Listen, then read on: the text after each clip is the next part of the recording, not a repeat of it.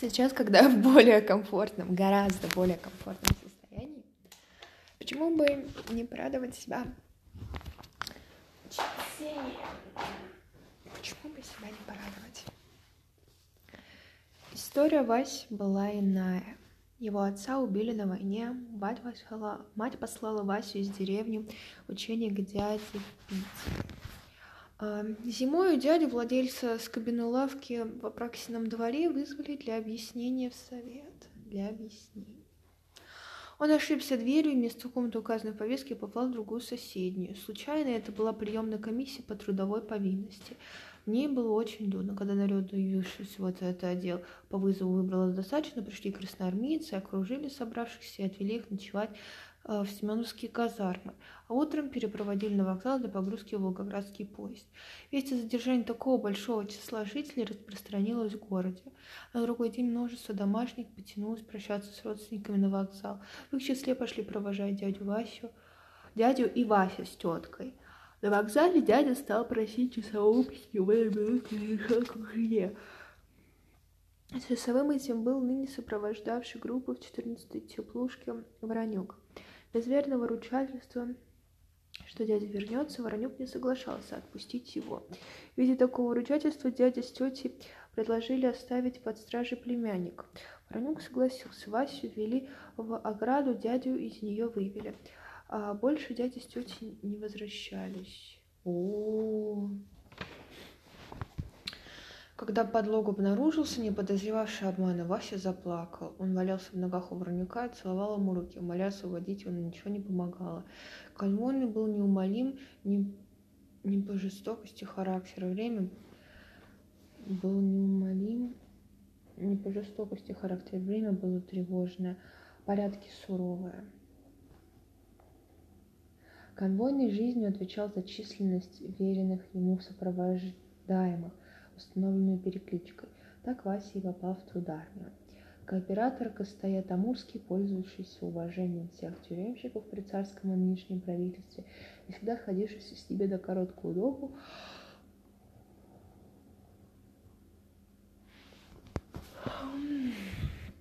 раз обращал внимание начальника конвоя на нетерпимое положение с Васей. Сас признал, что это действительно вопиющее недоразумение, но говорил, что формальные затруднения не позволяют касаться этой путаницы у дороги, и он надеется распутать ее на месте. Вася был хорошенький мальчик с правильными чертами лица, как пишут царский рынок и божьих ангелов.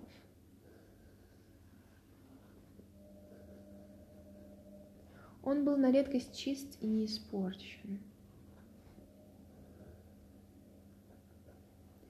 Излюбленным развлечением его было, сев на пол в ногах у старших, охватив переплетенными руками колени и закинув голову слушать, что они говорят или рассказывают. Тогда по игле его лицевых мускулов, которым он содержал готовые хлынуть слезы или боролся с душившим всех, можно было восстановить содержание сказанного. Предмет беседы отражался на лице впечатлительного мальчика, как в зеркале. Кооператор-костоец сидел наверху в гостях у Живаго и со свистом обсасывал заячью лопатку, которую его угощали. Он э, боялся сквозняков и простуды. Как тянет, откуда это, спрашивал он, и все пересаживался из защищенного места.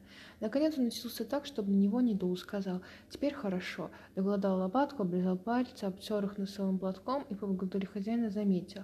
Это у вас из окна необходимо заделать. Однако вернемся к предмету спора. Вы не правы, доктор. Жареный заяц – вещь великолепная, но выводить отсюда, что деревни благоденствуют, это, простите, по меньшей мере смело, это скачок весьма рискованный. Ах, оставьте, возражал Юлий Андреевич, посмотрите на эти станции, деревья не спильны, заборы целы, а эти рынки, эти бабы, подумайте, какое удовлетворение. Где-то есть жизнь, кто-то рад, не все стонут. Этим все оправдано. Хорошо, как бы так, но ведь это неверно. Откуда вы это взяли? Отъезжайте на сто верст в сторону от полотна. Всюду непрекращающиеся крестьянские восстания. Против кого, спросите вы? Против белых и красных, смотря потому, чья власть утвердилась. Вы скажете, ага, мужик враг всякого порядка. Он сам не знает, чего хочет. Извините, погодите торжествовать. Он знает это лучше вас, но хочет он совсем не того, что мы с вами. Когда революция пробудила его, он решил, что сбывается его вековой сон. Сбывается его вековой сон о жизни особняком, об анархическом хуторском существовании трудами рук своих, без зависимости и обязательств кому бы то ни было. А он из тисков старой, свергнутой государственности попал под еще более тяжкий пресс нового революционного сверхгосударства. И вот деревня мечется и нигде не находит покоя, а вы говорите, крестьяне благоденствуют. Ничего, батенька, не знаете, сколько вижу, знать не хотите. А что ж, и правда не хочу, совершенно верно. Ах, подите вы, зачем мне все знать и за все распинаться?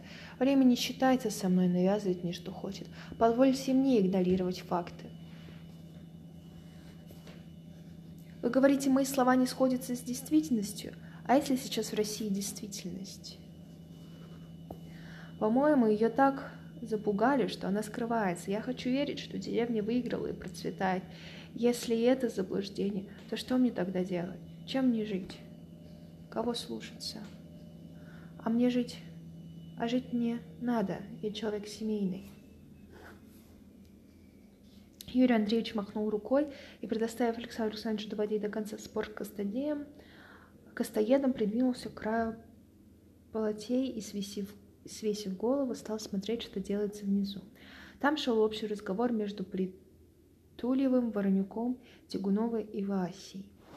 Ввиду приближения родных мест, Притульев припоминал способ сообщения с ними, до какой станции доезжают, где сходят и как движутся дальше, пешком или на лошадях. А Вася при упоминании знакомых сел деревень вскакивал, горячими глазами восхищенно повторял их название, потому что их перечисление звучало для него волшебной сказкой. На сухом броде слезаете, захлебываясь, переспрашивал. Ну как же, наш разъезд, наша станция, а потом небось берете на Буйское, потом Буйским проселком. И я и то говорю, Буйским, село Буйско, как не знать. Наш поворот, от теда пойдет к нам все вправо, вправо, к веретенникам. А к вам, дядя Харитоныч, видать, влево, прочь от реки, реку Пелгу слыхали? Ну как же, наша река, а к нам будет берегом, берегом, а, и на этой самой реке, на реке Белки повыше, наши веретенники, наша деревня. На самом яру берег крутой, по-настоящему залавок. Станешь наверху, страшно вниз взглянуть, такая круть. Как бы не свалиться ей-богу, правда, камень ломает, жернова. И в тех веретенниках, маменька моя, две сестренки, сестра Аленка и Аришка сестра. Маменька моя, тетя Палаша, Пелагея Ниловна. Вроде сказать, как вы молодая, белая. Дядя Воронюк, дядя Воронюк, Христом Богу молю вас. Дядя Воронюк, ну шо, шо ты здолбив, як зазуля. Дядя Воронюк, дядя Воронюк, хіба я не знаю, що я не тетя. Що ти хочеш, що ти тебе треба? Щоб я пустив тебе тискать? Что ты сказився? Ты дашь винта, и мне зато будет аминь? Стенка.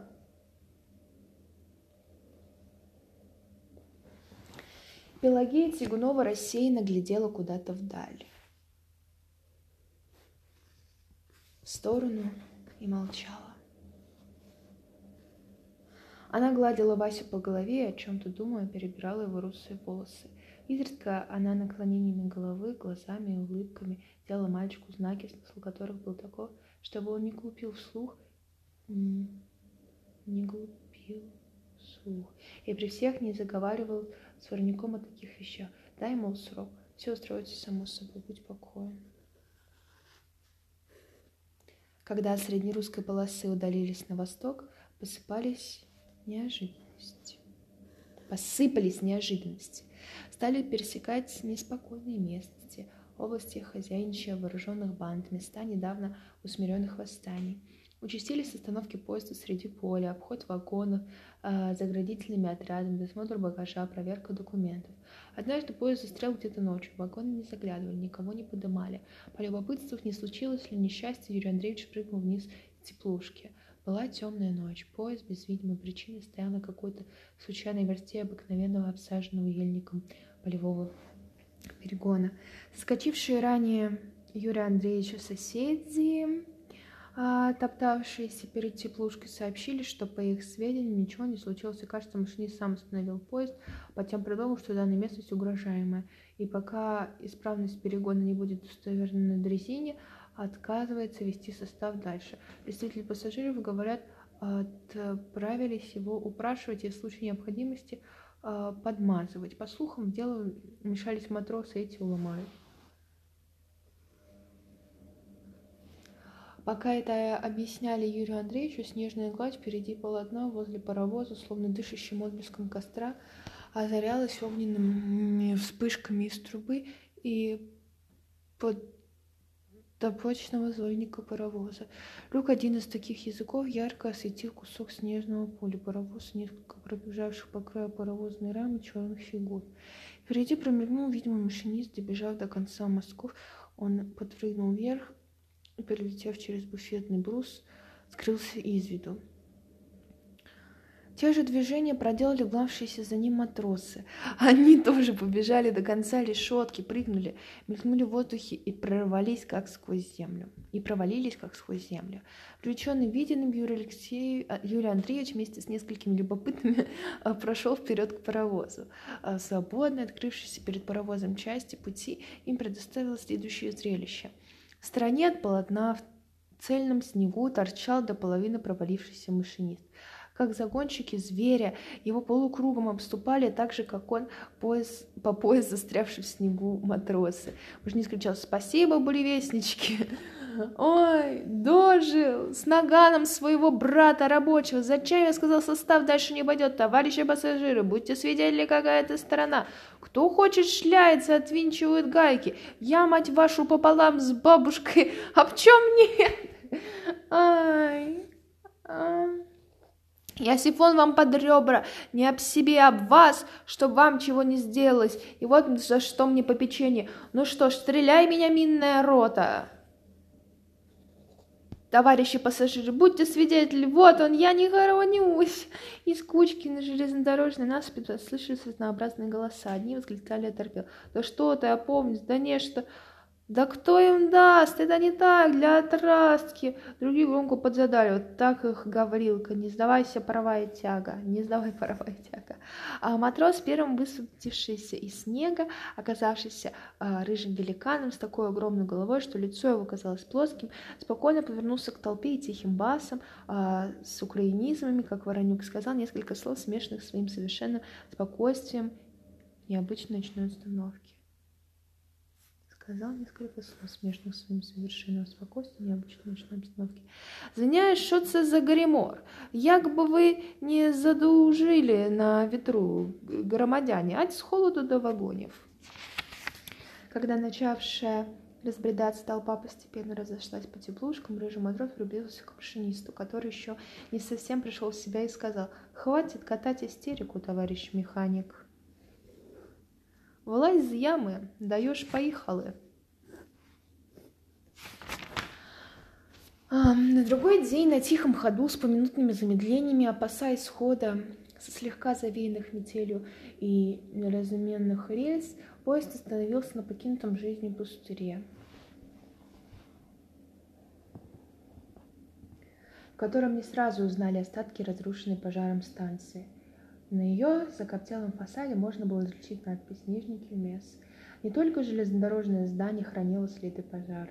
Позади, за станцией, виднелось опустелое и засыпанное снегом селение, видимо, разделившее со станцией печальную участь. Крайний дом в селении был обуглен. В соседнем несколько бревен было подшиблено с угла и повернуто торцами внутрь. Всюду на улице валялись обломки саней, повальных заборов, а, рваного железа, битой домашней утвари. Перепачканный гарью и копотью снег чернел насквозь выжженными плешинами и залит был обледенелым перепачканный гарью и копотью снег чернел насквозь выжженными плешинами и залит был обледенелыми помоями со взмерзшими головешками, следами огня и его тушения. Безлюдие в селении на станции было неполное. Тут и там имелись отдельные живые души. Все слободой горели, участливо спрашивал соскочивший на перрон начальник поезда, когда их э, из развалин навстречу пошел начальник станции. Здравствуйте, с благополучным прибытием. Гореть горели, да дело похуже пожара будет. Не понимаю, лучше не вникать. Неужели Стрельников он самый? В чем вы провинились? Да не мы, дорогу сбоку припеком. Соседи, нам заодно досталось. Видите селение в глубине? Вот виновники. Село Нижний Кельмес Усть-Ниндинской волости. Связи не хотя что. Да без малого все семь... Да без малого все семь смертных грехов. Загнали у себя комитет бедноты, это вам раз. Воспротивились декрету о поставке лошадей в Красную армию. А заметьте, поголовно татары э, лошадь лошадники – это два, и не подчинились приказу о мобилизации – это три, как видите. Так-так, тогда все понятно, из-за этого получили из артиллерии, вот именно, с бронепоезда, разумеется. Прискорбно, достойно сожаления. Впрочем, это не нашего ума дело. Притом дело минувшее, новым мне нечем вас порадовать. Сутки другие у нас простоите.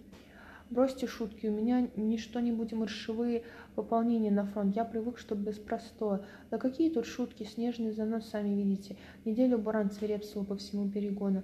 Замело, а разгребать некому. Половина села разбежалась. Ставлю остальных не справляются. Ах, чтоб вам пусто было. Пропал, пропал. Ну что теперь делать? Как-нибудь расчистим, поедете. Большие завалы. Нельзя сказать, чтобы очень полосами. Буран косяком шел, под углом полотно. Самый трудный участок в середине. Три километра выемки. Тут действительно промочимся. Место основательно забито. Дальше ничего, тайга. Лес предохранил. Также до выемки открытая полоса не страшно, ветром передувала. А чтоб вас, черт выбрал, что за наваждение? Я пояс поставлю на ноги, пусть помогают. Я и сам так думал. Только матросов не трогайте, красногвардейцы. Целый эшелон трударами. Вместе с военно-едущими человек до 700. Более чем достаточно. Вот только лопаты привезут и, и поставим. Нехватка лопат. Соседней деревни послали. Раздобудем. Раздобудемся. Вот беда, ей-богу. Думаете, осилим? А как же, навалом. Говорится, города берут. Железная дорога, артиллерия, помилуйте. Расчистка пути заняла трое суток. Все, Живаго, Данюша включительно приняли в ней деятельное участие. Это было лучшее время их поездки. В местности было что-то замкнутое, недосказанное.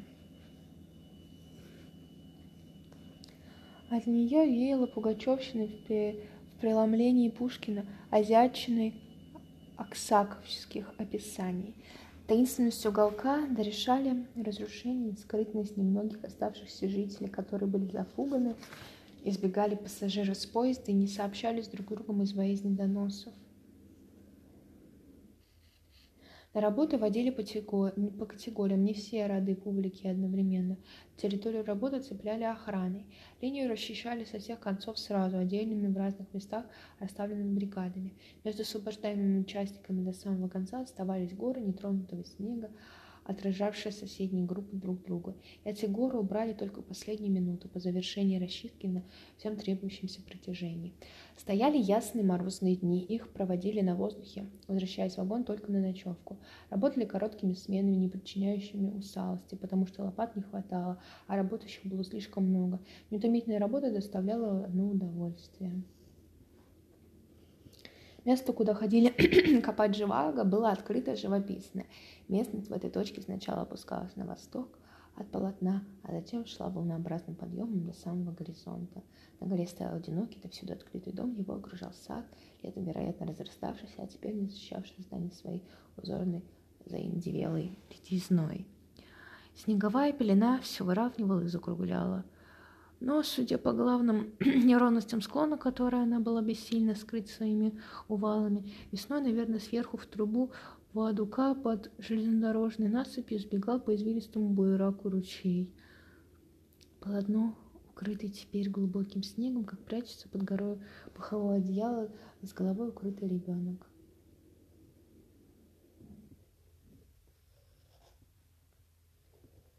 Жил ли кто-нибудь в доме, или он стоял пустым и разрушался, взятый на учет волосными или узными земельным комитетом? Где были его прежние обитатели, что с ними сталось? Скрылись ли они за границу, погибли ли от руки крестьян, или, заслужив добрую память, пристроились в уезде а образованными специалистами? Пощадил ли их стрельников, если они оставались тут до последнего времени, или их вместе с кулаками затронула его расправа? Том дразнил с горы любопытства и печально отмалчивался, но вопросов тогда не задавали, и никто на них не отвечал. А солнце зажигало снежную гладь таким белым блеском,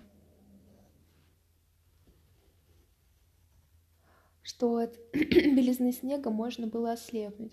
Какими правильными кусками врезала лопата его поверхность, какими сухими алмазными искрами рассыпался он на срезах, как напоминало это дни далекого детства, когда в светлом, головном обшитом башлыке и тулупчики на крючках. Напоминало это дни далекого детства, когда в светлом, головном обшитом башлыке и тулупчики на крючках туго шиты курчавые черными колечками. Завивавшуюся овчину маленький Юра краил на дворе из такого же ослепительного снега пирамиды и кубы, сливочные торты, крепости и пещерные города. Ах, как вкусно было тогда жить на свете! Какое все кругом было заглядение и объедение! Но эта трехдневная жизнь на воздухе производила впечатление но и эта трехдневная жизнь на воздухе производила впечатление и не без причины. Вечерами работающих а, отделяли горячим сеянным хлебом свежие выпечки, которые неведомо откуда привозили неизвестно по какому наряду. Хлеб был собливной, лопающийся по бокам вкусной горбушкой и толстый, великолепно пропеченный нижней коркой, сохшими маленькими угольками, со впекшимися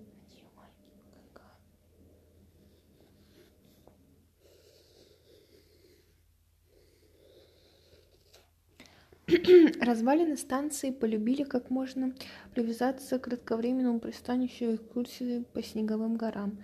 Запомнился ее расположение, внешний облик, постройки, особенности некоторых повреждений. На станцию возвращались вечерами, когда садилось солнце. А, как бы из верности прошлому оно продолжало закатываться на прежнем месте – старую березу, росшую с самого окна перед дежурной комнатой телеграфиста. Наружная стена в этом месте обрушилась внутрь и завалила комнату, но обвал не задел заднего угла помещения против уцелевшего окна. Там все сохранилось, обои кофейного цвета, изразцовая печь с круглой одушной под медной крышкой на цепочке и опись инвентаря в черной рамке на стене. А, опустившись до земли, солнце точь-точь как точь-в-точь, когда несчастье дотягивалось до печных израстов, зажигало количественным жаром кофейные обои и вешало на стену, как женскую шаль, тень березовых ветвей. В другой части здания имела заколоченная дверь, приемный покой с надписью такого содержания, сделанный, вероятно, в первые дни Февральской революции или незадолго до нее. Ввиду медикамент и перевязочных средств просят господ больных временно не беспокоиться. По наблюдающейся причине дверь опечатываю, о чем до сведений довожу старший фельдшер у снимды какой-то. Такой-то. Когда огребли последний снег, а буграми, оставшийся между расчищенными пролетами, открылся весь насквозь и стал виден ровной стрелой вдаль разлетевшийся рельсовый путь. По бокам его тянулись белые горы откинутого снега, окаймленные всю длину двумя стенами черного бора. Эм, насколько хватало глаз, в разных местах на рельсах стояли кучки людей с лопатами. Они в первый раз увидали друга в полном сборе и удивились своему множеству. Стало известно, что поезд отойдет через несколько часов, несмотря на позднее время и близость ночи. Перед его отправлением Юрий Андреевич и Антонина Александровна пошли в последний раз полюбоваться красотой расчищенной линии. На полотне уже никого не было. Доктор с женой постояли, посмотрели вдали, обменялись двумя-тремя замечаниями и повернули назад в свои теплушки. На обратном пути они услышали злые, надсаженные крики двух бронившихся женщин. Они в них тотчас узнали голоса от Грызкова и Тягунова. Обе женщины шли в том же направлении, что и доктор с женой, от головы э, к хвосту поезда, но вдоль его противоположной стороны, обращенной к станции, между тем, как Юрий Андреевич и Антонин Александрович шагали по задней лесной стороне, между обеими парами, закрывая их друг от друга, тянулась непрерывная стена вагонов. Женщины почти не попадались в близость к доктору Антонине Александре, а намного обгоняли их или сильно отставали. Обе они были в большом волнении и поминутно изменяли силы. Вероятно, на ходу у них проваливались снег или подкашивались ноги, судя по голосам, которые вследствие неровности э, шевировались ноги, так, подходя до то подскакивали до крики, то спадали до шепота. Видимо, Тягунова гналась за Огрызковой и, настигая ее, может быть, пускала в ход кулаки. Она осыпала соперницу отборной руганью, осыпала соперницу отборной руганью, которая в мелодических устах такой павы, и барыня звучала во сто раз бесстыдней грубой, эм, немузыкальной мужской брани. «Ах ты шлюха, ах ты задрёпа!» — кричала Тягунова. А шагу ступить некуда. Тут как тут она, юбкой пол метет, глаза, глазолупничает. Мало тебе, суки, колпака моего. Развелась на детскую душеньку, распустила хвост малолетнего. Ей надо испортить. А ты знать, и Васеньки законные. Я тебе покажу законную хайло, зараза. Ты живой от меня не уйдешь, не доводи меня до греха. Ну-ну, размахалась, убери руки-то бешеные, чего тебе от меня надо? А надо, чтобы сдохла ты гнида шеломура, кошка, а, желудивые бесстыжие глаза. Обо мне такой разговор, я, конечно, сука и кошка, дело известное. Ты вот у нас титулованная, из канавы рожденная, подворотни венчанная крыса забрюхотела, ежом разродилась! Караул, караул! Ой! Титулованная, из канавы рожденная, подворотни венчанная венчанная, крыса забрюхатила, ежом разродилась. Корол, корол, корол, люди добрые, ай, убьет меня до смерти лиходейка по губу, ай, спасите девушку, заступитесь за сироту. Пойдем скорее, не могу это слышать, так противно стало торопить мужа Антонина Александровна, не кончится это добром. Вдруг все изменилось, места и погода. Равнина кончилась, дорога пошла между гор, холмами и возвышенностями. Прекратился северный ветер, дувший все последнее время с юга, как из печки пах. С юга как из печки, пахнуло теплом. Леса росли тут уступами по горным склонам. Когда железнодорожное полотно их пересекало, поезду сначала приходилось брать большой подъем, сменявшийся в середине отлогим спуском.